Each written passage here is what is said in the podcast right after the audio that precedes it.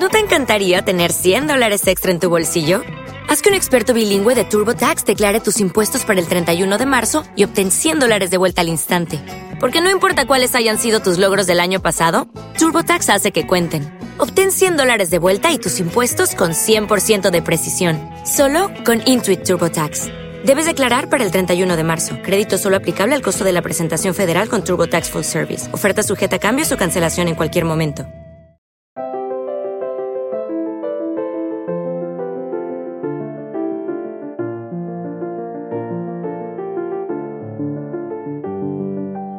Bienvenidos a Lactando, un podcast de Milcar FM sobre lactancia y crianza con apego, producido por la Asociación Lactando de la región de Murcia.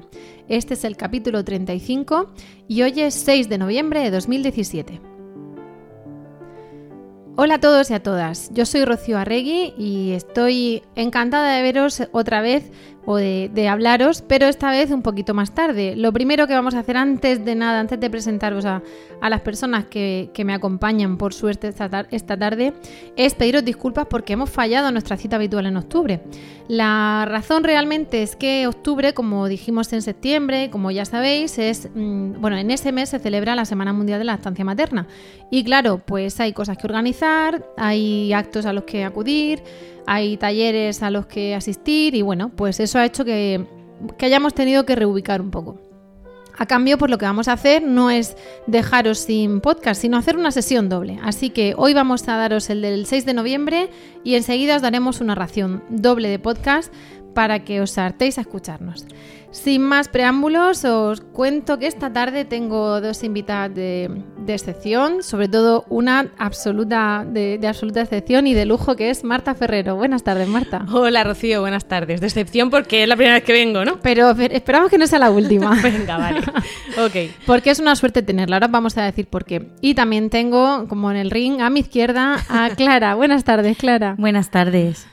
Es un lujo tenerlas porque, bueno, Marta eh, tiene mucho que contar, ahora vamos a decir por qué la hemos invitado y seguro que, bueno, que vas a ver a poco el podcast, que vamos a hacer que sea, mm, que se os haga corto, que se os pase enseguida y que además, además os vayáis corriendo al, propio podcast que tiene ella para ver qué es esas cosas tan interesantes que nos tiene que contar. En fin, el motivo de, de traerla hoy aquí pues es precisamente que ella, eh, bueno, Marta, se llama Marta Ferrero, es madre, es periodista, o es periodista y es madre, eso cada uno que, como tú quieras definirte, y sobre todo es una súper experta en educación. No es docente, no. pero se puede ser experto en educación o en algunas cosas de la educación. Y por eso la hemos traído aquí, porque tenemos, tiene mucho que aportar. Mm, el podcast de hoy precisamente va a ser esa, la educación, los coles, los niños, cosas que nos pueden, eh, nos saben a, bueno, nos quedan muy lejos a algunas y a otras muy cerca, según, pues eso, si sois mamás que acabáis de parir, si sois mamás de niños más mayores y para contarnos todo esto y para despejar dudas, pues viene Marta. No sé, no sé si queda muy lejos para alguien que acaba de parir. A lo mejor yo era un poco histérica, pero yo desde que. Yo creo que antes de dar a luz ya empecé a mirar guarderías, porque yo tuve que dejarles muy Eso pronto. es lo triste. Sí, sí, es verdad. Yo a, uno lo dejé con seis meses, a la otra con cinco, y, y prácticamente antes de nacer ya estaba mirando, porque es una cosa que te quieres quedar tranquila, que quieres saber que, los dejas en buenas manos. Y, en cuanto estuvieron en la guardería un año o dos, ya estás pensando en, qué vas a hacer. Es que es muy importante la, la decisión de a qué colegio envías a tus hijos es importante y tienes que considerar un montón de factores, tienes que ponerte de acuerdo con, tu pareja, eh, a veces, a veces con, más familiares. Yo conozco a mucha gente que eligen el colegio en función de los abuelos, porque son ellos los que les van a hacer un poco la, cobertura de la conciliación. En fin, que hay que poner de acuerdo a mucha gente con el tema del colegio. Es agobiante, ¿eh? Cuando mm. yo también recuerdo el cartel de abierto plazo de matrícula y yo embarazada ir a preguntar y decía, madre, amor hermoso, si ya estamos viendo dónde colocarlo, ¿no? Y y bueno, mm, nosotros optamos por una persona en casa hasta que tuviese un poquito más de edad, más de edad para ir a la guardia, pero, pero bueno, no siempre se puede o se quiere o, y, es, mm. es ciertamente feo tener que estar hablando de la estancia, crianza con apego, de vínculo, de, de la estancia a demanda, de la estancia exclusiva a seis meses y luego por lo que hemos reivindicado otras tantas veces, ¿no? Que a las tres, a los tres meses y tres semanas salvo vacaciones y días de lactancia, a los tres meses y mm. tres semanas, niño la guardería. Sí, sí. y saca leches al canto o leche de fórmula al canto. Entonces, es duro tener que estar pensando embarazada en la guardia, ¿no? Las escuelas infantiles. Sí, pero bueno, al final eh, el que tiene que, conciliar, o sea, muchas veces eh, lo que te planteas es eso, tienes que poner una balanza, el dar a tus hijos la mejor educación posible y en otra lo que tú quieres hacer con tu vida profesional. Hablo de las mujeres, que imagino mm. que, son la mayor parte de, las oyentes de, Lactando, ¿no? Y, bueno, y más o menos eso marca marca un poco las decisiones, ¿no? Eh, por ejemplo, mi hermana, que, tendría que haber venido, le vamos a poner falta, que es la que hace conmigo trasteando. La siguiente vez que venga. Exacto, la traigo en una oreja. Bueno, pues eh, eh, mi hermana ha optado por, mm, o sea, ha priorizado la educación que ella quería para su hijo, que es un jardín de, de Waldorf, que es en donde está haciendo mi sobrino infantil. Yo tuve que priorizar más la conciliación porque no tenía otra manera de, de hacerlo. Entonces, dentro de de mis posibilidades, elegí el colegio que más me gustaba, pero siempre teniendo en cuenta que yo necesitaba conciliar. O sea, cada uno tiene que ver un poco eh, a, lo que, a lo que le da más importancia. Y yo creo que igual que con el tema de la lactancia, pues todas las posturas son válidas, ¿no? No hay, no hay una forma de ser madre buena o de ser madre mala, sino que cada uno hace lo que puede. Y yo creo que en el tema de la educación es parecido. Cada uno hace un poco lo que, lo que considera. Ahí, ahí claro, tenemos que tener otro día el, tratamiento de la culpa, que es algo mm. que nos afecta en este podcast y en, en este episodio y en tantos otros porque ahora te preguntaré, ¿no? Porque estamos, vamos, tú nos vas a dar unas pautas de qué es lo que hay que hacer, pero claro, la otra parte será ¿y qué pasa si no se hace, ¿no? Un poco eh, no relativizarlo todo, pero sí quitarnos un poquito de, mochila de culpa. Estaba, mientras hablabas, estaba buscando precisamente el, un podcast en el que estamos hablando de las escuelas infantiles y la lactancia. Y, y ahora mismo pues eso, con la cosa de tener los teléfonos en modo avión para que no nos suenen no lo, no lo tengo a mano, pero os remitimos a, nuestro, a nuestra página web donde están ahí todos los podcasts relacionados y se ve uno que precisamente hablamos de guarderías. o escuelas infantiles, porque en él, eh, pues una de las cosas que tratamos es el tema de, claro, en esta asociación, pues de dar teta, de quién le da, de la normativa relativa que le tienen que dar leche materna, todo ese tipo de cosas. Entonces, eso es algo que en su momento sí recomendábamos, ¿no? Para que la que quisiese dar pecho, pues tuviese claro que en una guardería le aceptasen su leche, etcétera. Pero yo no sé si tus consejos son de ya en la escuela infantil o, empezamos en, no, yo creo educación que, infantil. Yo, creo que ya la escuela, o sea, en mi caso, educación infantil, porque en guarderías mm, hay muchísimos más tipos y como tú dices, hay mucha gente también que opta por meter a alguien en casa. No es una educación, bueno, ni siquiera la educación infantil es obligatoria eh, y, mucho menos el tramo de, de 0 a 3 años. Entonces yo creo que es más, eh, en, mi, en trasteando en la escuela nos fijamos más en cuando ya empieza a ser la educación más reglada, ¿no? Ya más hmm. en, en infantil. Pero has dicho otra trasteando la escuela y yo fatalmente cuando te, cuando te he presentado no he dicho porque sabes todo esto, claro. No, entonces, luego, luego os pondremos los enlaces y tal. Pero eh, Marta sabe tanto de educación con su hermana, que es a la que hemos puesto falta, y lo plasma en, en Facebook, en una página que se llama Trasteando en la Escuela, y estaba tan absolutamente chula que dijimos en Emilcar FM, oye, pues Vente para acá. Un podcast. Vente para acá y haz un podcast. Entonces, en nuestra misma web, en nuestra misma red de podcast, en emilcar.fm, hay uno que se llama Trasteando la Escuela. No sé si es emilcar.fm barra trasteando. sí. Y ahí tenéis un montón de, pues, de información sobre esto donde podéis ampliar lo que nos va a contar Marta. Pero ya os digo que ya, ya os enlazaré. Cierro paréntesis, sigue hablando Seguimos hablando. Bueno, pues eh, en mi caso, por ejemplo, cuando yo además soy periodista y trabajo en una radio, entonces eh, empecé a hacer un programa, que por eso conozco a Clara también, ¿eh? al final todos nos conocemos, en el que hacíamos animación a la lectura. Íbamos visitando cada semana un colegio y entonces me di cuenta de, de, que, de que para mí era un, como una especie de privilegio el que yo podía entrar en los colegios, podía echarles un vistazo, podía preguntar, eh, podía hacer lo que quisiera dentro de un colegio eh, desde el punto de vista de informarme, pero otros padres, otras madres no tienen esa suerte o, no lo saben que pueden hacerlo, porque ahora los colegios públicos se están abriendo muchísimo. Eh, cuando yo empecé no había jornadas de puertas abiertas, no había esa, sensación de que tienes que conquistar a tus posibles clientes, ¿no? no Parecía que al ser público no había claro, nada que ganar. y aparte es un poco como que cada uno se va a conformar con el colegio público que le toque más cerca y, o si no van a elegir un privado o un concertado, ¿no? Y, y ya está, y no hay más, y no hay más opciones. Ahora hay muchas más opciones y dentro de los públicos también pueden competir dentro de un barrio o dentro de una cosa que esté cercana y, se están abriendo mucho. Yo creo que eso es muy, que es muy positivo, el que, el que hagan, pues eso, jornadas de puertas abiertas, el que puedas entrar y preguntar. Y, y creo que la gente lo primero que debería hacer es eso, es animarse y decir, bueno, vamos a ver, primero, elijo un colegio público o un colegio privado elijo que sea que sea eh, que tenga una educación de las que son las habituales entre comillas en eh, las que marca la ley o las normalizadas. las, normalizadas si quieres llamarlo así o quiero o quiero una cosa distinta porque quiero probar eh, algo que, que, me parece que conecte más con mi forma de ser o con la forma en la que yo quiero educar a mi hijo. Bueno hay gente por ejemplo los que son unos unas personas que son muy católicas y que lo tienen muy claro, pues eligen un colegio concertado que esté regido por, por religiosos, pues ya está, eso, oye, es su opción y ya está. Luego están los que quieren, un, eh, quieren unas metodologías más activas, que ahí es donde a veces eh, nos metemos más en trasteando, ¿no? La gente que hace Montessori, que hace Waldorf, que hace educación por proyectos, hay, muchos, hay muchas metodologías activas que se están haciendo ya en colegios públicos, ¿eh? ¿No? Muchas, muchas veces no tienes que buscarte un colegio privado para poder acceder a este tipo de, de metodologías. El tema es que también hay veces que eliges un colegio porque te han hablado muy bien de cierto profesor y luego llegas y no le toca a tu hijo ese profesor, ¿no? O, ya no ese año está en otro colegio. O, ya no depende de la junta directiva o de la AMPA que haya que yo digo la AMPA. Y la hmm. gente me dice, ¿por qué no? Es que es el AMPA. Yo el AMPA lo veo como los gángsters. no, es, no, es la AMPA, es la Asociación en realidad, de, en realidad es la AMPA. Lo que pasa es que como es difícil de pronunciar, casi todo el mundo dice la AMPA. Pero bueno, en este podcast lo vamos a llevar de las dos maneras, para que nos entendamos.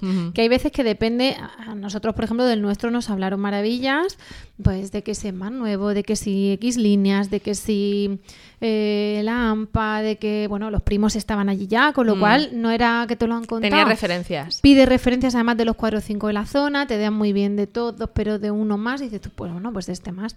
Claro, ¿qué pasa? Que personalmente, pues no nos hemos ido a lo mejor a colegios eh, de turné, vamos, a ver de mm. todo, porque a lo mejor cuando veas otras cosas dices que viene el nuestro. Pero, pero hay, cosas, que, te una vez que estás dentro mm a mí me hierve la sangre. De hecho, tu podcast me encanta, pero en algunas cosas, como lo comparo con el mío, me hierve la sangre, claro, claro. A, mí me pasa una cosa parecida como le pasó a Marta, y es que como yo me dedico a contar cuentos, y desde hace más de 20 años estoy visitando mm. y yendo a contar cuentos a todos los colegios de la región de Murcia, me resultaba muy fácil entrar en el colegio, en las aulas, ver las dinámicas, entrar en la sala de profesores, ver el ambiente que había también a nivel de claustro. Me faltaba un poco el acceso a las familias, que luego es otra, otra parte también muy importante, que, sean capaces de transmitirte mm, y que vaya un poco en consonancia con lo que, lo que tú mm. estás viendo, porque a veces te cuentan una historia desde un lado y, te cuentan esa misma historia desde otro punto de vista y entonces tú ya te tienes que formar una idea de, lo que hay ahí, ¿no? Mm. Pero sí que es importante ir al colegio, acceder allí y, y luego dejarte dejarte llevar un poco por las sensaciones que te dé que te del centro. También hemos, nos hemos olvidado la enseñanza bilingüe en colegios extranjeros, que eso no, lo hemos dicho, que ese es otro. Sí, pero bueno, eso, eso se sube a un nivel ya que a veces, eh, bueno, vamos a ver. Eh, es un nivel económico Exactamente, se sube a un nivel económico que a lo mejor no es, no es el que puede optar todo el mundo, ¿no? Igual que, igual que el tema de los, de los colegios privados. Ni hay plaza, ni hay capacidad. Eh, sí, pero vamos, yo creo que, yo creo que sí, yo creo que si tienes dinero, encuentras sitio. El tema es que no todo el mundo se puede permitir, sobre todo cuando piensas tener más de un hijo. O sea, es que hay colegios que cuesta 600 euros el llevar a un niño. Y entonces, claro, si, si piensas que vas a tener dos o que vas a tener tres... Y luego, lo que pasa es que aquí nos metemos en otra historia. Otro día vais a venir a hablar de extraescolares, ¿parece? Vale. no, digo un poco de las... Mm. Pero vamos, si es que esto podemos hablar... Hay una cosa que me ha llamado la atención, una, una persona que tuvo a su hijo en relativamente cerca en tiempo de la mía y lo llevó a un colegio estupendísimo de Murcia y había que ir en autobús, 45 minutos y tal. Y yo decía, a ver, por un lado, a ver, a medida del santo la peana. Entonces, los mm. cumpleaños serán lo más. Las extraescolares serán, pues no sé, equitación hípica o cualquier cosa así. Claro. Luego el niño durmiendo, volviendo del cole todos los días reventaico vivo, porque no, por supuesto, comedor. Por eso digo yo que hay que tener muy en cuenta también el tema de la conciliación. O sea, a lo mejor ese es el colegio que más te ha convencido, pero si, eh, si representa una faena para tu familia, ¿Entiendes? A lo mejor tienes que, lo tienes que compararlo. Y además se jactan de tener al niño ahí y, de lo estupendísimamente que habla otro idioma, claro. Mm.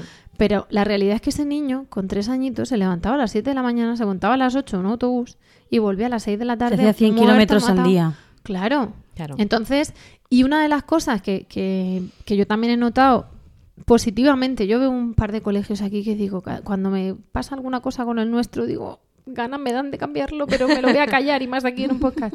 Pero valoro mucho el tema del entorno. Ese entorno ese niño no lo tiene, porque todos confluyen en distintos autobuses en Sí. ese colegio. A ti te pasaría, igual que porque compartimos colegio, a Sí. los que nos escuchan, Que nosotros no tenías, no tenías ningún amigo que viviera cerca de tu de casa. tu zona, Sí, claro. Por- aparte de que había menos parques y tal, eso de que de repente, Mm. Bueno, se llevaba menos en los cumpleaños, se llevaba menos, eh, vamos, ibas a cuatro cumpleaños al año, no a tantos como ahora. With the Lucky Land slots, you can get lucky just about anywhere. This is your captain speaking. Uh, we've got clear runway and the weather's fine, but we're just going to circle up here a while and uh, get lucky. No, no, nothing like that. It's just these cash prizes add up quick. So I suggest you sit back, keep your tray table upright, and start getting lucky. Play for free at LuckyLandSlots.com. Are you feeling lucky? No purchase necessary. Void where prohibited by law. 18 plus terms and conditions apply. See website for details. With Lucky Land Slots, you can get lucky just about anywhere. Dearly beloved, we are gathered here today to. Has anyone seen the bride and groom? Sorry, sorry, we're here. We were getting lucky in the limo and we lost track of time.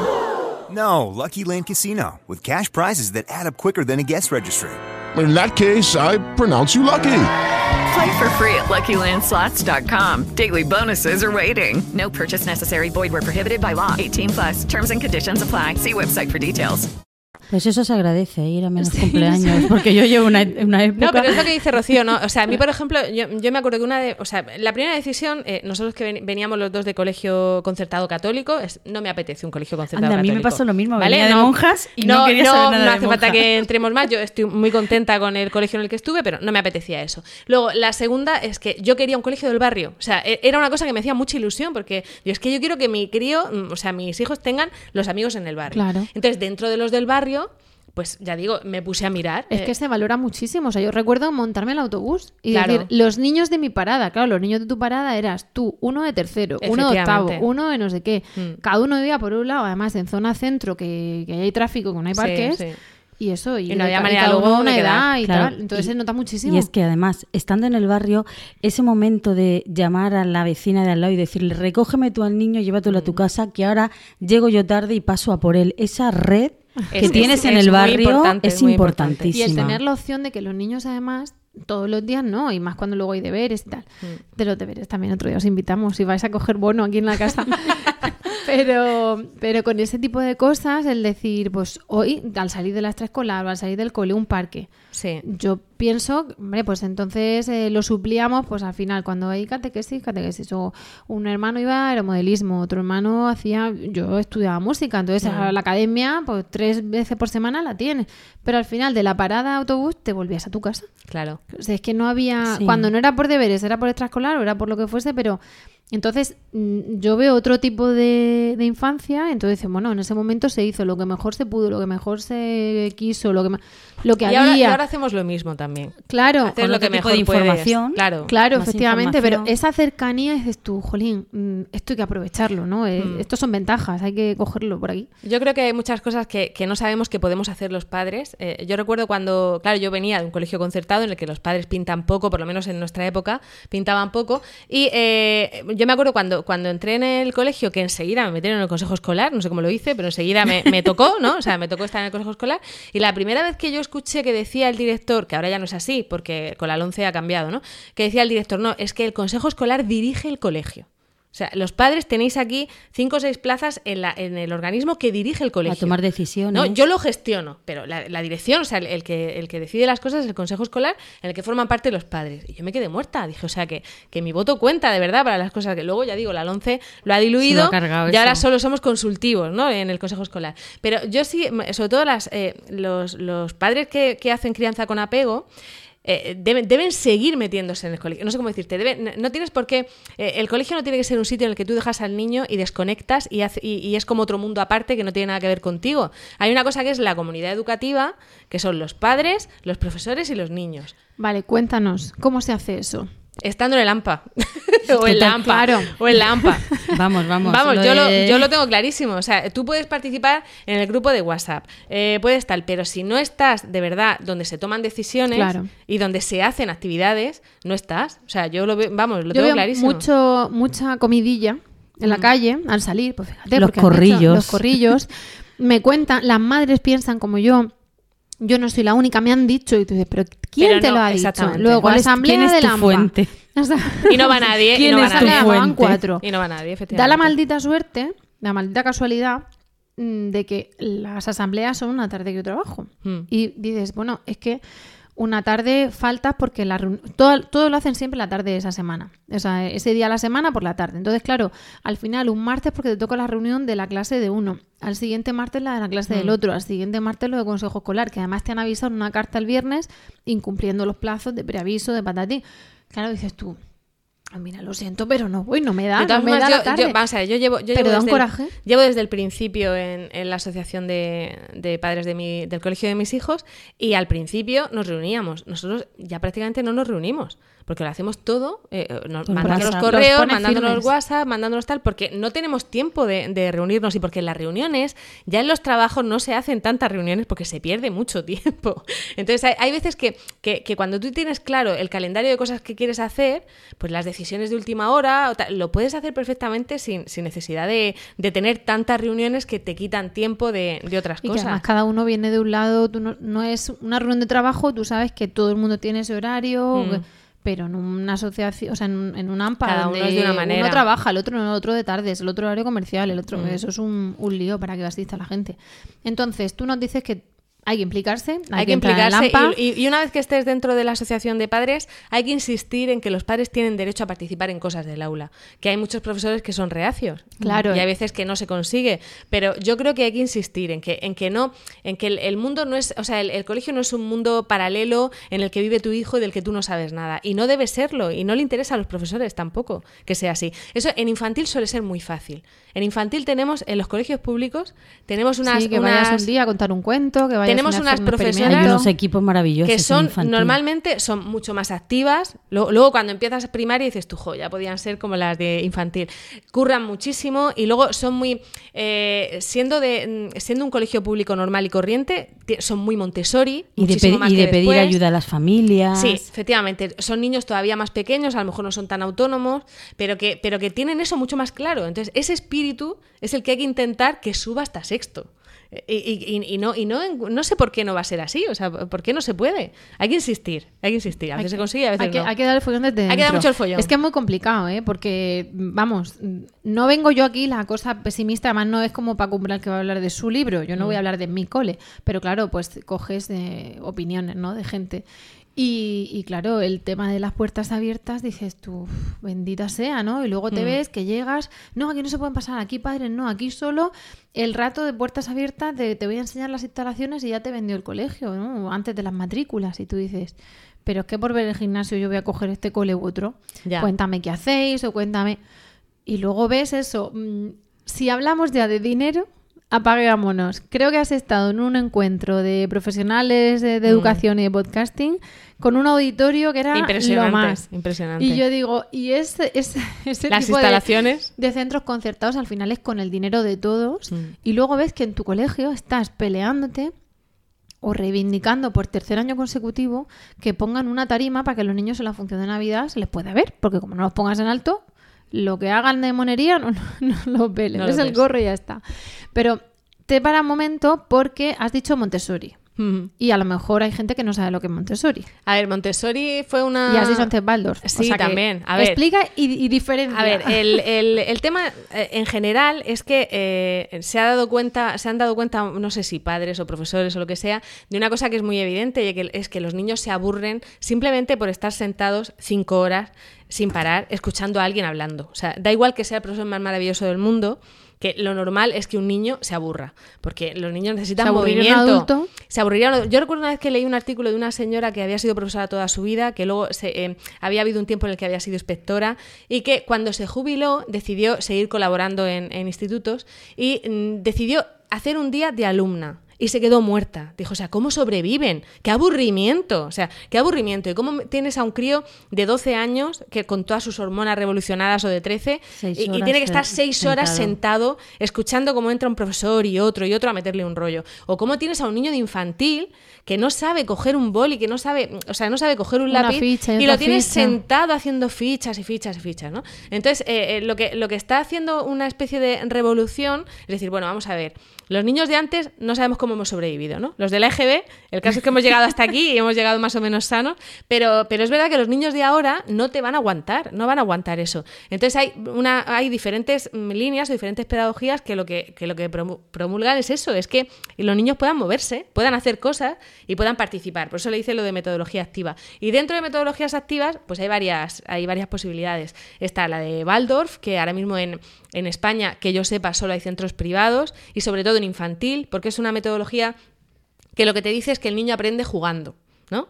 Y que hay que eh, prácticamente en infantil no tocan, no hacen una ficha, están en un entorno que se parece mucho a una casa, con una cocina, en la que ellos preparan cosas, el almuerzo se lo hacen ellos, eh, una, vez al una vez a la semana salen de excursión, el profesor tiene muy poquitos alumnos y eh, hacen cosas, por ejemplo, como coser, que dices tú, ¿y para qué va a coser un, un crío de infantil? Pues porque con eso cogen la, la Psicomotricidad habilidad fina. eh, psicomotricidad fina para luego ponerse a escribir sin problemas, pero lo hacen de otra manera. Bueno, pues eso sería una, una escuela Waldorf, que ya digo que en España es raro, creo que hay un par que llegan hasta la primaria, pero lo normal es que sean de, de infantil. Pero así como, como cuestionario rápido, Waldorf es que el niño hace todo el tiempo lo que le da la gana y no se le dice nada Juego que libre. no. Hombre, no es que no se le diga nada, que no, tiene sus límites No, también. es que- ese es otro de- Tiene sus es que esa- son esas, esas son las que el crío hace lo que quiere. No. Tú dices, bueno. Es juego libre, pero es un juego libre. Tú has dividido, tú has estructurado la clase en diferentes intereses para que el crío mm, los juegos eh, los utilice para aprender cosas, ¿no?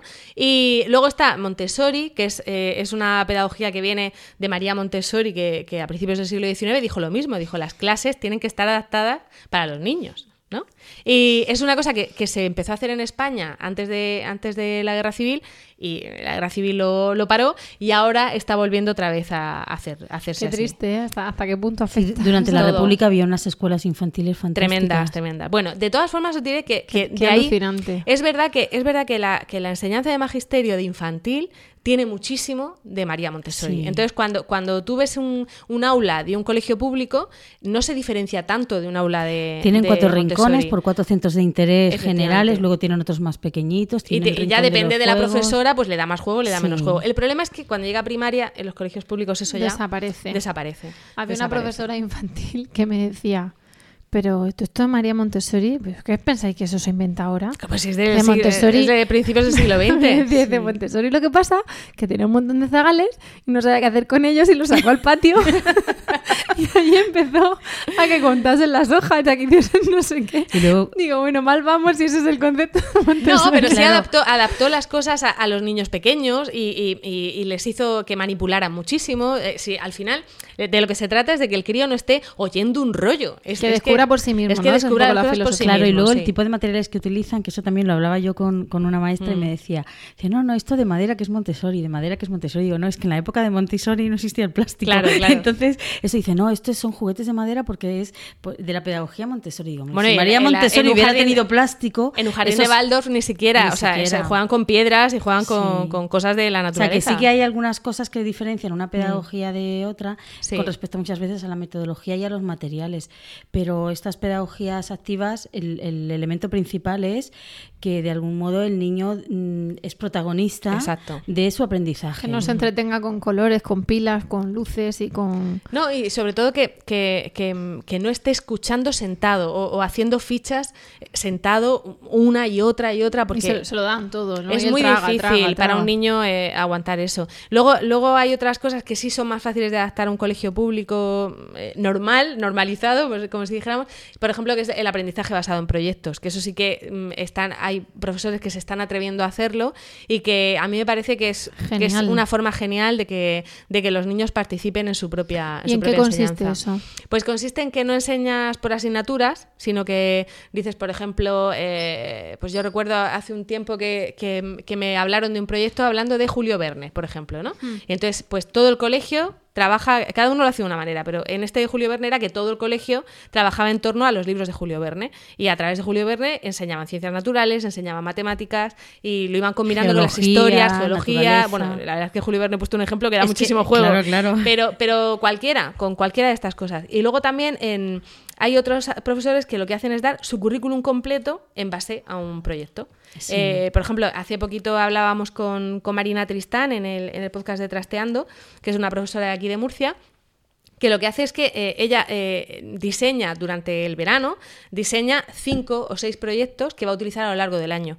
Y con esos cinco o seis proyectos da el currículum completo de todas las O sea, asignaturas. de las matemáticas, la lengua, Todo, las naturales, todo. las sociales. Es que se puede Todo. hacer perfectamente. Y, y tiene a los niños, por ejemplo, eh, el primer mes están eh, dan un proyecto, lo estoy diciendo de memoria, seguramente no, no es así como lo organiza Marina, pero hay uno que es emergencias y urgencias, ¿no? Y entonces les enseña, entre comillas, a, a- a trabajar en un hospital. Y entonces con eso, cuando entra un paciente, le toman las medidas y el peso y están haciendo matemáticas. Eh, tienen que hacer los dibujos de como del oculista eh, y con eso hacen plástica. Eh, luego mm, van haciendo los, los cálculos para ver si el crío progresa o no progresa. ¿Esto, perdón, en infantil o en primaria? Eso era en primaria, primaria. eso era en primaria ya. Y, y lo- entonces cuando terminan el proyecto, cuando ya lo tienen hecho, invitan a los padres para que lo Oh, vean. bueno. Y los padres van a la consulta. Y, y Qué bueno. y, bueno, a mí si me pesa me da el disgusto, pero bueno, me entendéis, ¿no? Que es una cosa que es participativa. Luego hacen eh, otro proyecto que es eh, un proyecto que hizo muy bonito, que era del que hablábamos en el podcast. eh, os recomiendo que, que lo escuchéis,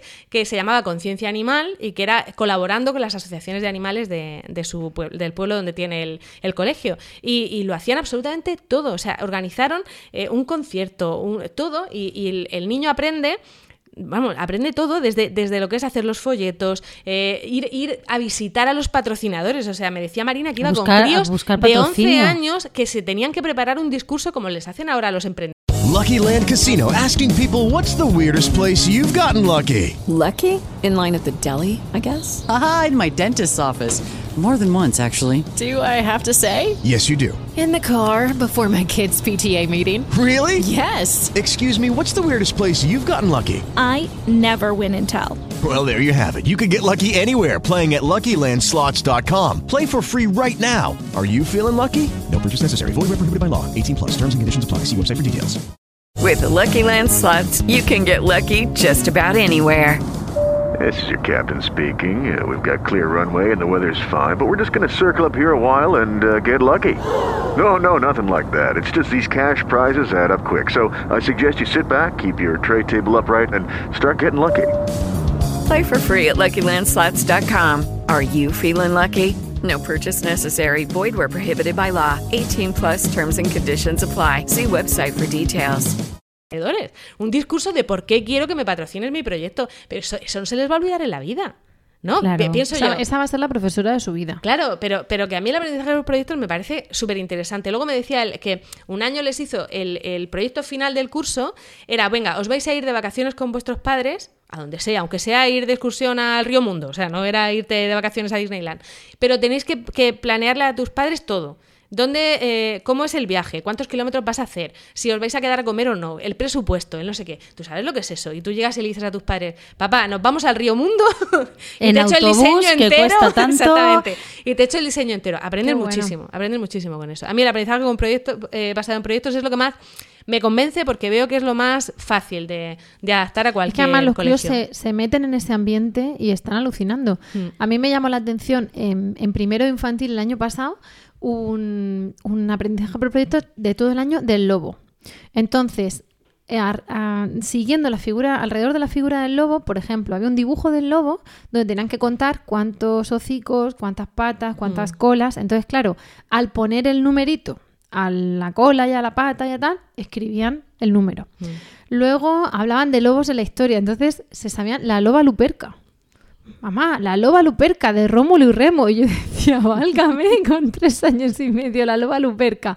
O, el- por ejemplo, cuentos de lobitos buenos y lobitos, Y lobitos malos. malos. Entonces, aprendían cuentos y aparte pues distinguían y valores y co- era alucinante y luego pues eso ahora con, con la mayor pues intentan en primaria pero ya mm, digamos de una forma mucho más diluida es vamos a intentar hacer proyectos tener menos libros tal algo por ahí de, la- de los viajes por el mundo pero una cosa así y, el, y la losa de los libros y de los objetivos. Mm.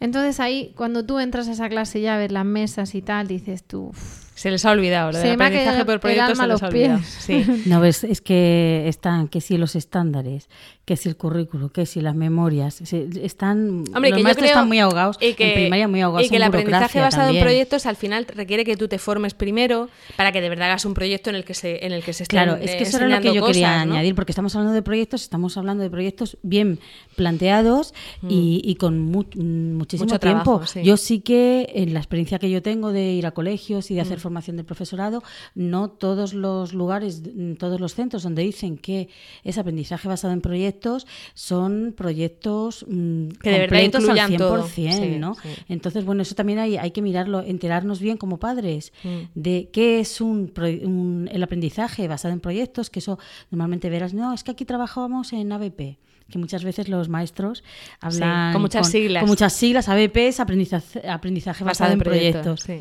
Entonces, enterarnos nosotros como padres en qué consiste eso y preguntar, es decir, nosotros informarnos un poquito antes y preguntar, vale, ¿trabajáis en el aula? ¿Salís a la biblioteca? Y ¿Hacéis colaborar, porque yo creo que, que a veces eh, los primeros que ponen cara rara son los padres. O sea, cuando Sí. llega un profesor en la primera tutoría y te dice, a mí no me ha pasado nunca, por desgracia, pero yo me imagino que llegue y de pronto me digan, es que yo voy a trabajar por proyectos. Claro, yo sé de, yo sé de qué va y, y, vamos, yo me entusiasmaría, pero me imagino que ha- hay padres que dirían, ¿cómo? ¿Esto qué es? Pero entonces mi hijo no, va, no se va a saber No los aprender. contenidos No, y cómo le voy a tomar la lección yo en casa y cómo voy a... Y le vas a poner deberes, ¿no? Y le vas a poner deberes. O sea, El, el tema es, no, a mi hijo ponle deberes, que yo vea qué tal. En, en infantil se lleva mejor. No, vamos a estar todo el año trabajando, pues eso, el lobo, Mm. ahora vamos a estar trabajando no sé qué. Y Entonces la gente como, bueno, venga, porque están jugando. Pero llegan a primero de primaria y yo creo que ahí chocan los padres que estamos sus- suspirando por un proyecto y los de, no, no, pero... Pero va va a haber Ya deberes, multiplican o ya suman o ya...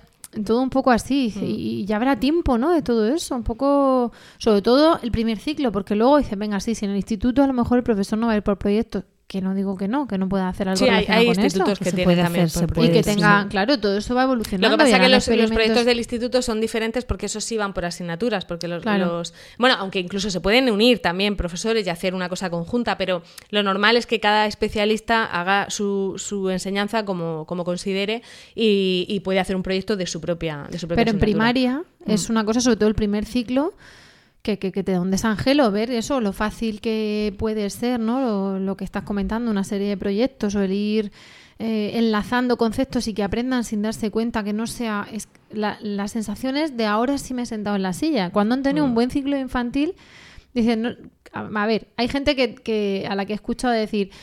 "Mm, Yo, para que lleguen ahora en el batacazo, pues que estén ya sentados desde los tres años. Y claro, dice, bueno, no, que se sienten a los seis, que más vale a los seis que a los Claro, tres. claro. Pero claro, ven- ves lo que les ha cundido el ciclo infantil, que han disfrutado, que han hecho mil fichas o- Mm. o, mil quinientas, pero también han hecho esa otra parte lúdica y de repente llegan y pum, a la silla. Entonces, por, por retomar el tema del cole, Sí. de la elección de cole, Mm. tenemos, a- eh, podemos preguntar si hacen aprendizaje por proyectos, Claro. Mm, damos por hecho que no sería Waldorf ni Montessori si no es concertado. Ya digo, ya digo que, la- que los, que los colegios públicos, normalmente infantil, prácticamente, bueno, y seguro que, que habrá gente que piense que no, pero muchos sí hacen casi Montessori. Eh, Lo que pasa es que hacen muchas fichas también, porque al final... Tienen mm, que justificar, sí, ¿no? sí, El- al final hacen también demasiadas fichas para mi gusto. Y ahora además eh, con todos los recursos que hay para maestros es alucinante, Mm. o sea, pero hasta recursos eh, eh, magisterio para dummies, que lo llamaría yo, de, de irte a Pinterest y ver manualidades. Y No, si ya no, es, ya no es disparate. para dummies, es que, es que no todo el mundo es tan creativo. Dices, bueno, es que yo soy. eh, Hay gente que dice, bueno, es que yo soy un buen docente y, y creo que tengo cualidades, pero a lo mejor no tengo tanta imaginación o no me salen las cosas tan bonitas. Pues ve, ve a internet, por Dios, que está todo, ¿no? Que Sí. hay gente además súper generosa, que es, lo que, que es lo que tratamos muchas veces de contar en Trasteando. Es que hay gente muy generosa Tienes que lo hace, que se pega el curre y te lo da, y te lo da. O sea, y no hay ningún problema. Manualidades las que quieras. Tienes tutoriales en YouTube, todas las que quieras. Mm. Y luego lo que tú dices, imprimibles fichas de todo tipo y de toda condición. Claro. Bueno, y, lo- y los padres, pues, eh, que yo qué sé, luego es que hay muchos que dices, claro, si es que los mismos padres son los que piden deberes, los mismos padres son los que dicen, es que yo quiero que mi hijo, eh, no me gusta, leer". yo me acuerdo una, una, una, una madre que me dijo lo de, es que a mí las profesoras estas que son tan happy no me gustan. Dije ostras, Que son tan happy. Digo usted que sí. Hay mucho prejuicio. una buena sargento. Porque Claro. no mandan deberes. Porque no Pero mandan también hay mucho prejuicio por, por parte de los padres, incluso también por parte de muchos docentes con respecto a estas pedagogías activas, que muchas veces te lo resumen en, ah, esos son los colegios esos que tienen a los críos todo el día subidos por las mesas, que Pero hacen lo que les da la gana, que ¿no? hace lo que quiere. Mm, No. No No, es es, eso. exactamente eso. Puede que alguno se suba a la mesa, sí, seguramente, Mm. pero, pero es posible que en una escuela normalizada o normal eh, Mm. También se suban a las mesas en, en cuanto te das la vuelta, ¿no? Desesperados, Desesperadicos. Desesperados, sí. Pero aquí, precisamente porque dices, bueno, a ver, esta no es tan happy, mm, hay veces que hay un desacuerdo en los padres Mm. y hay que ver por dónde se encauza eso. Pero eh, quería comentar dos cosas o que comentaseis dos cosas, porque claro, hoy no da tiempo a hablar de todo. Tu hermana va a venir aquí. Tu, Vamos, herma- tu hermana, aunque sea de una oreja. Tu hermana viene y la Que ella es la atamos a docente, silla, que ella es la docente, de verdad. Y hay que hablar de deberes, hay que hablar de extraescolares. Pero mm, más o menos, con el tema de deberes, una semblanza rápida, porque hay una normativa. ¿Es vinculante o no es vinculante? Ay, la normativa de la, bien. de la Consejería de Educación. Mm, ¿Qué hacemos con esos deberes? ¿Qué es lo recomendado? ¿Qué es lo obligatorio? ¿Cómo, cómo está el tema, Marta? Hombre, en principio, en principio los deberes no son, no son obligatorios, ni, ni muchísimo menos. Eh, lo, que sí que, lo que sí que hay que respetar un poco es la libertad del docente, ¿no? Que es lo que ellos se sienten algo. eh, muchas veces los docentes se sienten agredidos porque dicen, bueno, es que va a ser va a ser un padre el que me diga a mí si tengo que mandar deberes o no. ¿No? Si, eh, si no tengo esa libertad de decir es que yo quiero que hagan eso, eso en casa. A mí me parece que los niños, sobre todo hasta tercero o cuarto de primaria, prácticamente no deberían hacer nada en su casa. O sea, no deberían mandarte nada para hacer en casa. Deberías tener, como mucho, pues eh, si tienes un crío que tiene algún problema que necesite refuerzo, pues mandarle a ese niño en concreto ese, O sea, ese deberes diferentes Claro. para cada niño en función Claro. del refuerzo que necesite cada uno. Y igual hay niños que no necesitan ningún refuerzo o que necesitan leer un cuento en su casa todos Claro, los es que días un además te dicen, tienes que jugar con tu hijo, tienes que pasar tiempo con él. El niño tiene que tener tiempo de, de- de pasarlo bien y de tal, y de leer, que me parece Mm, mucho más importante sí. que hacer deberes. Pero claro, si tú al crío le mandas un montón de deberes, Claro. no le da tiempo a todo eso. Luego los profesores se quejan también de que a veces hablamos de que nuestros hijos no tienen tiempo y es porque los llevamos a extraescolares, no por los deberes en sí. Sí. Y que dice, claro, es que a lo mejor tu hijo no tendría que hacer música, inglés y judo en la misma tarde, ¿no? Y, y tendrías que controlar también un poco eso para que el crío le dé tiempo a repasar lo que en clase no ha hecho Por eso no ha tiene hecho que venir tu hermana a hablar un día de deberes y extraescolares. Se Sí. va ligado. Yo ya digo, yo creo, yo creo que los niños de primaria en general prácticamente no deberían hacer deberes. Quizá ya los de quinto y sexto un poco, un poco, porque además también te dicen, no, es que tiene que Sí, estudiar, que tiene llega que repasar, tiene que y tal. Pero y si es tiene que- exámenes. y- Claro, pero si es que no, no le da tiempo. Si le mandas 10 ejercicios de matemáticas y 15 de lengua, ¿qué, qué- qué va a estudiar? ¿O qué, Claro, va, o qué va a claro. leer? ¿Qué tiempo va a estar con sus padres? Yo de todas maneras, respecto a lo de los deberes, tú has comentado que había una normativa. Mm. Eh, este podcast se escucha en todas partes, pero se hace desde Murcia, concretamente en la región de Murcia. No es una normativa, es- son unas recomendaciones que se aprobaron en la Asamblea Regional y se mandaron a la Dirección General de Centros y desde allí se mandaron a los centros en- como fueran recomendaciones. Como una pa- circular. Recomendaciones para la racionalización de, los, deberes. escolares. No la prohibición, sino la racionalización. Entonces, ahí hay unas normas de bastante sentido común Mm. que en algunos colegios mm, no han hecho ningún tipo de caso y en otros sí que han hecho. Y yo voy a contar una cosa que, que puede venir bien a alguien que nos esté escuchando y que viva en la región de Murcia, ¿no? En el colegio de mi, de mi hijo, yo, en cuanto llegaron esas normas, me las leí de arriba abajo y entonces pensé que, aunque el equipo directivo, los profesores de mi colegio sí que eran personas con las que se podía hablar perfectamente y explicarles y tal, mm, de- mm, pensé que, iban a hacer caso. De hecho, hablé con ellas y me dijeron, sí, sí, vamos a seguir un poco estas normas. Pero luego dije, y si dentro de cuatro años no está este equipo directivo y hay otro, ¿no? Entonces lo que hicimos desde el AMPA fue eh, solicitar por, por escrito y por registro que se tuvieran en cuenta las recomendaciones y que se incluyeran en el proyecto educativo de centro, que se aprobara en claustro, que se llevara a consejo escolar y que se metieran en el PEC.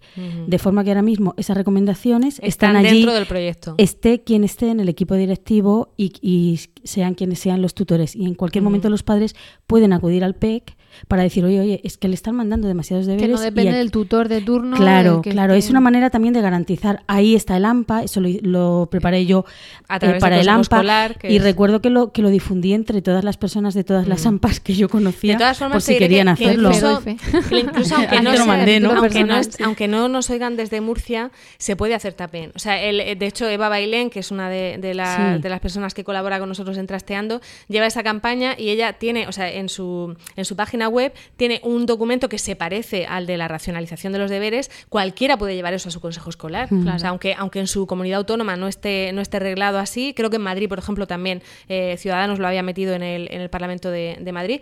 Eh, pero tú llegas a tu colegio y, y- y vas allí al consejo escolar y dices, mira, a mí me gustaría que esto lo tuviéramos en cuenta.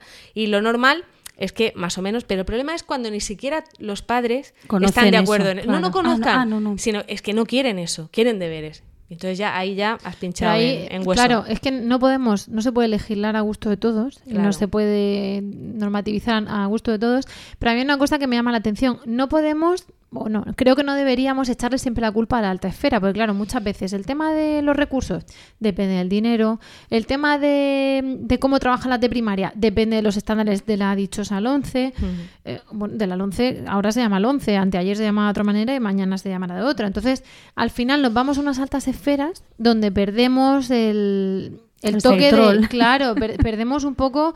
Entonces dices, vale, sí, pero en mi cole, que Una cosa práctica, ¿no? De- Mm. Con lo de los deberes pasa igual. Estamos hablando de legislación y tal, pero mm, tenemos que centrarnos. Por ejemplo, eh, se puede derivar hasta que no hay racionalización de horarios de los padres. Pues claro, muchas veces el padre tiene al niño hasta las 6 en extraescolar porque el padre es el que no sale. Claro. Y luego le mandan no sé cuántos deberes, entonces el padre o la madre a las 9 de la noche ponte a revisar deberes. Y entonces eh, acuéstate a no sé qué hora. Y luego hay muchos padres que no, que no tienen ni la capacidad eh, intelectual porque Claro no han que no. estudiado no tal y no pueden ayudar a esos niños, con lo cual estás creando una diferencia desde el principio. Claro, porque claro. hay niños que, a los que les pueden ayudar los padres y niños a los que no. O y niños ahí que ya- tienen recursos en su casa, a veces mandan deberes de ordenador, que a veces mandan no deberes tienen. de consultar en academias de enciclopedia, refuerzo, cosas y si así. No viven cerca de una biblioteca y no pueden hacer algún trabajo porque no tienen ordenador, Sí. claro, es que mm, debería de ser un lugar de compensación la escuela.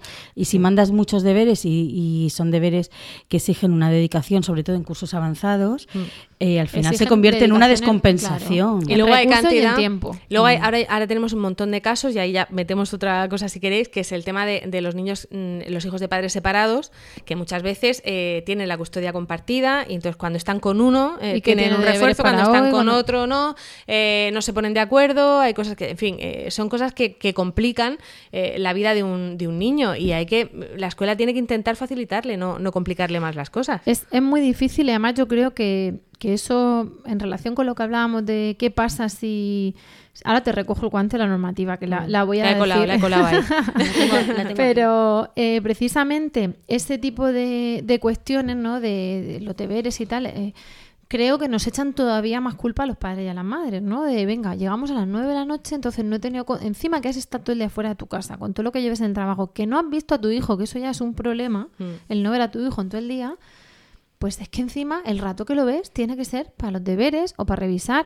Lucky Land Casino asking people what's the weirdest place you've gotten lucky? Lucky? In line at the deli, I guess? Aha, in my dentist's office. More than once, actually. Do I have to say? Yes, you do. In the car before my kids' PTA meeting. Really? Yes. Excuse me, what's the weirdest place you've gotten lucky? I never win and tell. Well, there you have it. You can get lucky anywhere playing at LuckyLandSlots.com. Play for free right now. Are you feeling lucky? No purchase necessary. Void where prohibited by law. 18 plus. Terms and conditions apply. See website for details. Si es que puede ser, a lo mejor pues no.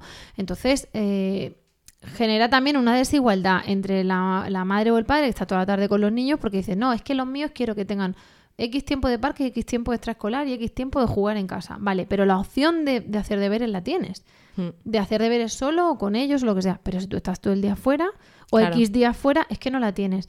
Entonces, ahí es donde entras en, mis padres hacían los deberes conmigo. Por- claro, porque tengo yo que estar con el niño. O sea, es que a mí me han dicho, a mí y a toda la clase, que dice la profesora de inglés, que repaséis con ellos el vocabulario. Y claro, hay a una que dice, no, la, levante la mano, ¿cómo que no? Digo, no, no, porque hay gente que no sabe inglés aquí, Claro. porque a lo mejor no podemos, porque llegamos a no sé qué hora. Digo, aunque no queremos, digo, es que yo ya hice la EGB. Bueno, ¿para qué quieres más? ¿En qué momento has dicho eso? Se Pero es la realidad. ¿Tú qué haces a las 9 de la noche con una niña de, de- de primero de primaria repasando el vocabulario? ¿Y si le estoy repasando? Que es, o sea, ¿y si estoy O estoy pronunciando mal? fatal, ¿no? Como que repaséis la pronunciación y dices tú, pero ¿quién te ha dicho que yo sé inglés Claro. y que sé pronunciar bien? Porque a lo mejor sé, pero a lo mejor no. Pero es que a lo mejor Y a lo puedo. mejor a lo mejor en vez de ayudarle le estoy, le o a lo estoy mejor no me da la más. gana porque son sus deberes y yo ya hice primaria y hice... Hmm. Entonces, eso lo veo un caballo de batalla brutal. Y por lo que decías del guante, porque, porque nos quedaríamos aquí hablando horas con Marta, eh, precisamente ha salido también en la región de Murcia una resolución que, que está calentita, está recién salida del horno, que es la resolución de 20 de octubre de 2017 de la Secretaría General de la Consejería de Educación, Juventud y Deportes, por la que se dictan instrucciones para su aplicación en los centros docentes sostenidos con fondos públicos de enseñanza no universitaria de la no universitarias de la Comunidad Autónoma de la Región de Murcia para con padres, madres o, tu- o tutores legales separados, divorciados o cuya convivencia haya cesado respecto a la educación de sus hijos e hijas o tutelados menores de edad. Todo esto tan largo Todo es eso. eso. Padres separados. Básicamente, resolución de 20 de octubre de, eh, que sale en el Boletín Oficial de la Región de Murcia, en el BORM, del 25 de octubre. Y que eh, entra en vigor a partir del día siguiente de su publicación. Es decir, está en vigor desde el 26 de octubre de 2017 en la región de Murcia. ¿Qué nos dice esta resolución?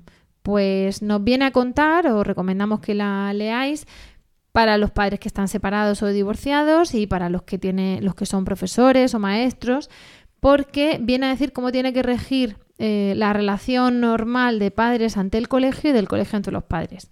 Esto es carne de juzgado. Esto es eh, qué pasa si el día que le toca a papá viene mamá a recogerlo, qué pasa si el día que le toca a mamá viene a papá diciendo que le toca médico, qué pasa si uno quiere una extraescolar y el otro no.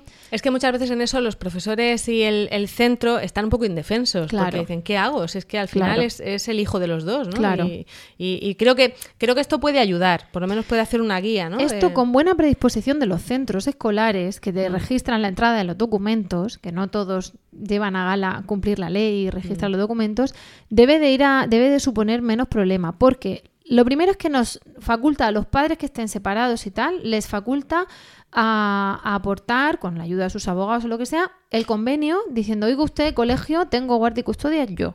O tenemos guardia y custodia Pero escucha, compartida. eso es que no en todos los colegios lo hacen. ¿El qué? El entregar esos documentos, hay que entregarlos. Ni te Mm. sellan la entrada de Ah, ¿no? Pues ahí ya, ¿ves? Ahí, ahí me, me, me sorprendes. Porque yo lo que pensaba es, vamos a ver, No, esto, esto es una cosa. tutora. Esto es una cosa que habitualmente lo hacen en muchos centros y lo que ha venido a hacer esta ordenanza, esta orden es, Claro. es protocolizar, No, proto- no, lo he dicho bien, ¿no? Sí, sí. Protocol- Eh, para que para que en todo se haga de la misma manera. No, pero, esto no, es- no lo hacen en todos No lo hacen en todos los centros. Entonces, por eso se supone que se, se invita, y, y por eso el que no lo puede hacer, que recurra a los abogados, a comunicar al centro, mire, yo tengo custodia compartida o yo tengo custodia monoparental, que significa que es solo a la madre con visitas del padre o solo al padre con visitas de la madre. Pero es que además en ese convenio se le dice... eh, y el padre vendrá martes y jueves a recogerlo porque tienen las tardes dos o dos días. ¿Qué pasa? Que si el niño sale de extraescolares el miércoles y el padre lo recoge, no se lo tienen que dar. Claro. Es- esa normativa, esa orden está diciendo que en ese momento se llamará al otro. Por ejemplo, otra cosa muy curiosa. eh, dice que cuando a veces hay una separación, mientras no hay una sentencia judicial, los padres pueden dar al, al colegio el convenio, digamos, que ellos han acordado de forma Sí. extraoficial, sobre todo cuando hay, evidentemente, acuerdo y ganas de, de, De hacer colaborar. las cosas, efectivamente. Mm. Entonces, pero dice siempre que esté protocolizado notarialmente. Con lo cual, tú te vas a un notario y dices que yo, Pepa, me junto contigo, Pepe, y decimos que de momento vamos a regirnos así, tal, tal, tal y Mm. tal. Para cualquier duda, acuda a su abogado, evidentemente. Y entonces, esa escritura es la que va al colegio, de tal manera que la escritura del notario suple lo que dice el juez. Porque, claro, hay muchas veces que se meten en un pleito de año y medio, Claro. recurrido, ¿Y mientras qué y no hay sentencia, y mientras a quién le doy a los niños. Entonces, Mm. eso también da, da seguridad a los centros, por eso también los docentes lo tienen que saber. Cuando hay una cuestión de comunicar un divorcio, una separación, que el docente le recomiende, mire, pónganoslo por escrito, preferiblemente por un notario, y entonces Claro, porque hay veces que a los docentes ya a la dirección del centro se les meten unos embolados. es una que- papeleta tremenda. Que es tremendo, que es tremendo. Pero vamos, desde que vaya a la excursión, que vaya a la extraescolar, que lo recoja tal día, hay serios problemas Mm. De quien recoja el niño a veces que se lo no lleva una eso, persona que casi que tiene la patria potestad Claro, y- retirada. y, no ¿eh? solamente eso, sino que a lo mejor, eh, oye, le toca a la madre y aparece el nuevo novio de la madre. ¿Qué hago? ¿Se lo doy? ¿No se lo doy? Claro, claro. Eh, aparece... No, es verdad. Sí, es que sí. hay un montón de casos que, que dices, bueno, yo, yo me imagino, me pongo en el, en el caso del profesor y dices, ¿qué hago? ¿Qué hago? Si es que no sé si puedo o no puedo, no sé si hay buen rollo, si hay... si Claro, en el día a día, el novio de la madre, Hmm. que lo que conoce a la tutora, que tal, se lo va a dar. Pero como hay un problema, Claro, pues el, el centro tiene un problema. Entonces, al final, no- nos metemos en unas legislaciones defensivas, como el dar medicamentos, el no dar nada de medicamentos a los niños en el cole y tal, que al final, precisamente por legislar en pro de la seguridad jurídica y en pro Mm. del centro, se lleva a, a situaciones verdaderamente injustas, como puede ser ese novio de la madre que dice que está mi, mi novia con la pierna rota en el Y que hospital tengo en que venir urgencias yo. y tengo que venir yo y si el niño está de noche se va a quedar aquí. Mm. Bueno, pues el centro, la orden habla de que hay que llamar a veces a la policía y de que incluso cuando haya una mala convivencia se, se apelará al Ministerio Fiscal por parte del centro. O sea, que es que no es ninguna tontería y eso puede dar lugar a, a seguridad jurídica. Y al mismo tiempo mm, a seguridad jurídica de los padres, de los menores por supuesto, porque todo esto es por el interés del Siempre, menor. siempre el menor Pero al centro sí. también. Sí, sí. A mí, a mí- a mí todo me parece, registrado, me parece por positivo. Imagino que tendrá sus fallos como todo, porque nada es perfecto, pero me parece positivo que se protocolice. He dicho, ¿no? Lo bueno es que al final dice que como hay una gran variedad de casos y tal, Hmm. eh, esto será extensivo a otro tipo de circunstancias. Hace ahí como una cláusula abierta de, bueno, y en lo no previsto, Llama a un abogado o a la policía, ¿no? No, el- el- el- lo que Claro. pone, eh, lo no previsto, eh, siempre se antepone el bien del menor, que es Claro, en lo que se claro. basa toda la legislación sobre menores, toda la política y toda la legislación sobre Habla de menores. cómo el bien- matricular a un menor. El bien superior del menor. Y eso es lo que se tiene siempre en todo lo que tenga que ver con menores, lo que se tiene en cuenta. Pues esa recomendamos la lectura y, y además viene mm, vamos, rabiosa actualidad y, y- y muy adaptada, muy adecuada a Mm. lo que estamos hablando, porque, porque hay discrepancias en los padres en tantas cosas, pues ¿por qué Claro. no va a haber en esto? Efectivamente. Pero vamos, mm, yo creo que ah, la última pregunta te iba a hacer, Marta, A ver, se nos va el a tiempo. ver. Estamos, Sí. claro, ¿y qué pasa cuando todo esto no lo hacemos bien? Cuando somos primerizos o simplemente pues cuando hemos cogido el, el centro que nos pilla más cerca de casa más cerca del trabajo, porque, porque hay que ser persona al final. Entonces Mm. dices, mira lo que te digo, mi colegio ideal está a no sé cuántos kilómetros y no sé cuántos euros de mí.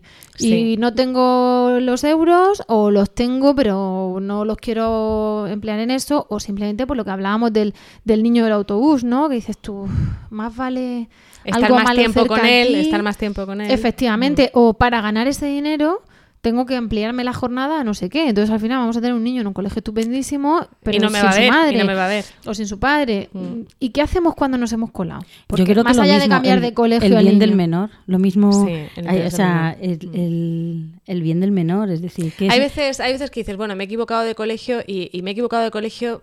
Tienes que pensarlo muy bien, porque a lo mejor es simplemente que el profesor que la toca este año no te choca mucho y a lo mejor al año que viene mejora. Entonces, eh, tiene que ser, o sea, una cosa es que tú no estés contenta porque no es el colegio de tu vida, porque a todos nos ha pasado que, que en nueve años que está un niño, desde que entra en infantil hasta que se va en sexto de primaria, no todos los profesores te gustan y eso es imposible prácticamente.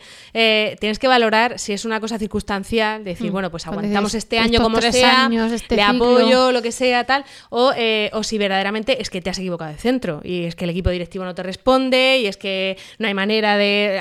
pasa a veces con, con- sobre todo con familias que tienen un hijo con algún tipo de necesidad especial, que es que chocas contra un muro, que tal, oye, pues te cambias, te cambias y se puede hacer, se puede hacer, es un papeleo, es un engorro, lo que tú quieras, pero hay que pensar siempre en el menor. no es un engorro, yo he cambiado a mi Por eso, por eso, que no- de que es- colegio que es un y engorro a de mitad de, papeleo y a y tal, mitad de pero, curso. pero te costó, es decir, Me costó tomar de la entorno, decisión. Pero se puede claro, hacer, lo cambias se de colegio, hacer. lo cambias de entorno, de compañeros. Y, y si seré yo aquí un poco No, exagerada. pero- porque Yo, yo, yo pasé por todas esas etapas y hablé con, con los tutores, hablé con profesores, hablé con equipo directivo y hablé con personas conocidas y con amigos que pensaba que me iban a aconsejar. Y al final decidí que, que lo que tenía que hacer era cambiar a mi hijo y me fui a la inspección educativa, expliqué las razones por las que yo pensaba que Mm. tenía que cambiar a mi hijo y luego le dije una cosa que, que- que le dije al inspector en ese momento, pero creo que es aplicable a todo y es que los padres entregamos lo más valioso que tenemos al sistema educativo. Es Mm. lo más valioso que tenemos, o sea, ni nuestro coche ni nuestra casa.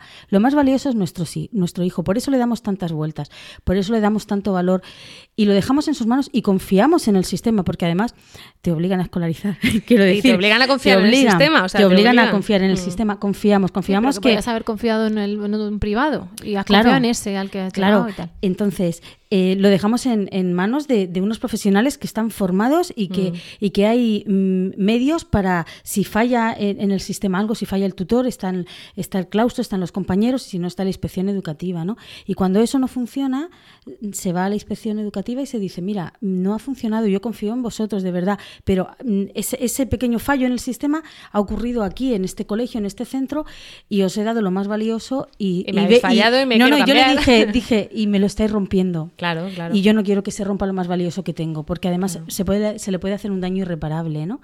Y entonces, bueno, pues lo entendí perfectamente y lo cambié de centro. Claro, Así yo creo que, la- que muchas veces, igual que decía lo de que, lo de que hay gente que no sabe que puede entrar a un colegio y preguntar y que puede haber jornadas de puertas abiertas, también a veces nos metemos en el sistema y nos creemos que es una cosa así como, como kafkiana y que no va a haber manera de salir y hay muchas maneras de salir. O sea, es cuestión de no conformarte, de, de- de- de intervenir en el colegio, de participar. Siempre es más fácil si eres una persona que está informada y participa. de- o sea, lo que, lo que dice Clara, siempre es más fácil si estás, si eres una persona que te mueves y que estás Sí, que informada. no eres la madre que viene ese día Eh, porque se- tu niño tal. Mm. Y, y luego eso, que, que no, que no te rindas, que se pueden cambiar un montón de cosas dentro de tu centro o cambiarle de centro. No, no hay por qué rendirse. Bueno, pues lo que vamos a hacer es eh, atesorar estos consejos, pero guardarlos hasta la siguiente vez que vengas porque, porque lo tenemos que hacer. Tenemos que hablar de muchas más cosas, Marta. Esto no puede ser. Tu hermana y tú tenéis que venir y, Sí. y tenéis que contarnos, bueno, en fin, todos esos deberes, esas cosas. De momento, para el que nos quiera escuchar, para el que te quiera escuchar más, cuéntanos dónde estás. Pues estamos en Trasteando en la Escuela, que es una página web, bueno, es un proyecto que, que empezó a hacer mi hermana, que es profesora de primaria, cuando de pronto se juntó con 10.000 seguidores en Facebook, dijo, socorro, necesito una periodista que me ayude y me pidió ayuda, va por 25.000 o más los seguidores que tienen en Facebook, o sea que hay muchísimo interés en esto de las metodologías activas. Y, y bueno, yo me metí en el proyecto porque me interesaba mucho eh, contar historias de profesores que lo están haciendo bien, porque a mí me parece que los medios de comunicación donde yo trabajo solo hablamos de, las- de lo, de lo que hacen mal y entonces eh, me apetecía hablar de gente que, lo está haciendo bien y lo está haciendo bien muchas veces sin medios, dentro de un colegio público en el que a veces ni el equipo directivo les respalda, otras veces sí, otras veces no me lo cuentan y me dicen que sí, no sé hasta qué punto es verdad, pero, pero yo creo que es gente que tiene muchísimo mérito, que se ha formado por su cuenta, en, un horario eh, fuera de su trabajo, con su propio dinero, está haciendo cosas chulísimas y merece la pena que las conozcamos. Y esa es a la gente que, intento entrevistar en Trasteando la Escuela. Y está en trasteando en la escuela. Punto. En trate- trasteandoenlaescuela.com está también en emilcar.fm barra trasteando, que es donde está el podcast, y ahí tenéis todo, ¿cómo es? Todos los enlaces y las formas de contactar con nosotros. Es una de las alumnas más aplicadas de la ¿Has red de podcast. bueno, pues con esto, con intentando que, que luego el, el jefe Milcar no nos eche el puro porque nos hemos pasado de tiempo, Y pero bastante. era imposible no sacar partido a esta visita, aunque ya hemos dicho que vamos a aprovecharnos más veces de ellas. Y, y bueno, pues lo que vamos a hacer es dar por finalizado el podcast de hoy, dar, dar las gracias de corazón a Marta por acompañarnos. De nada. A Clara, que siempre es un placer, y a vosotros y a vosotras por el tiempo que habéis dedicado a escucharnos. Esperamos de corazón que os haya resultado entretenido de utilidad y ya sabéis que esperamos vuestros comentarios en lactando.org o en emilcar.fm barra lactando, donde también podréis conocer el resto de programas de la red entre, el que, entre los que se encuentra precisamente Trasteando la Escuela. Pues eso es todo y de momento ahora sí nos despedimos hasta el próximo programa que será muy pronto y os vamos a desear como siempre mucho amor Y mucha teta.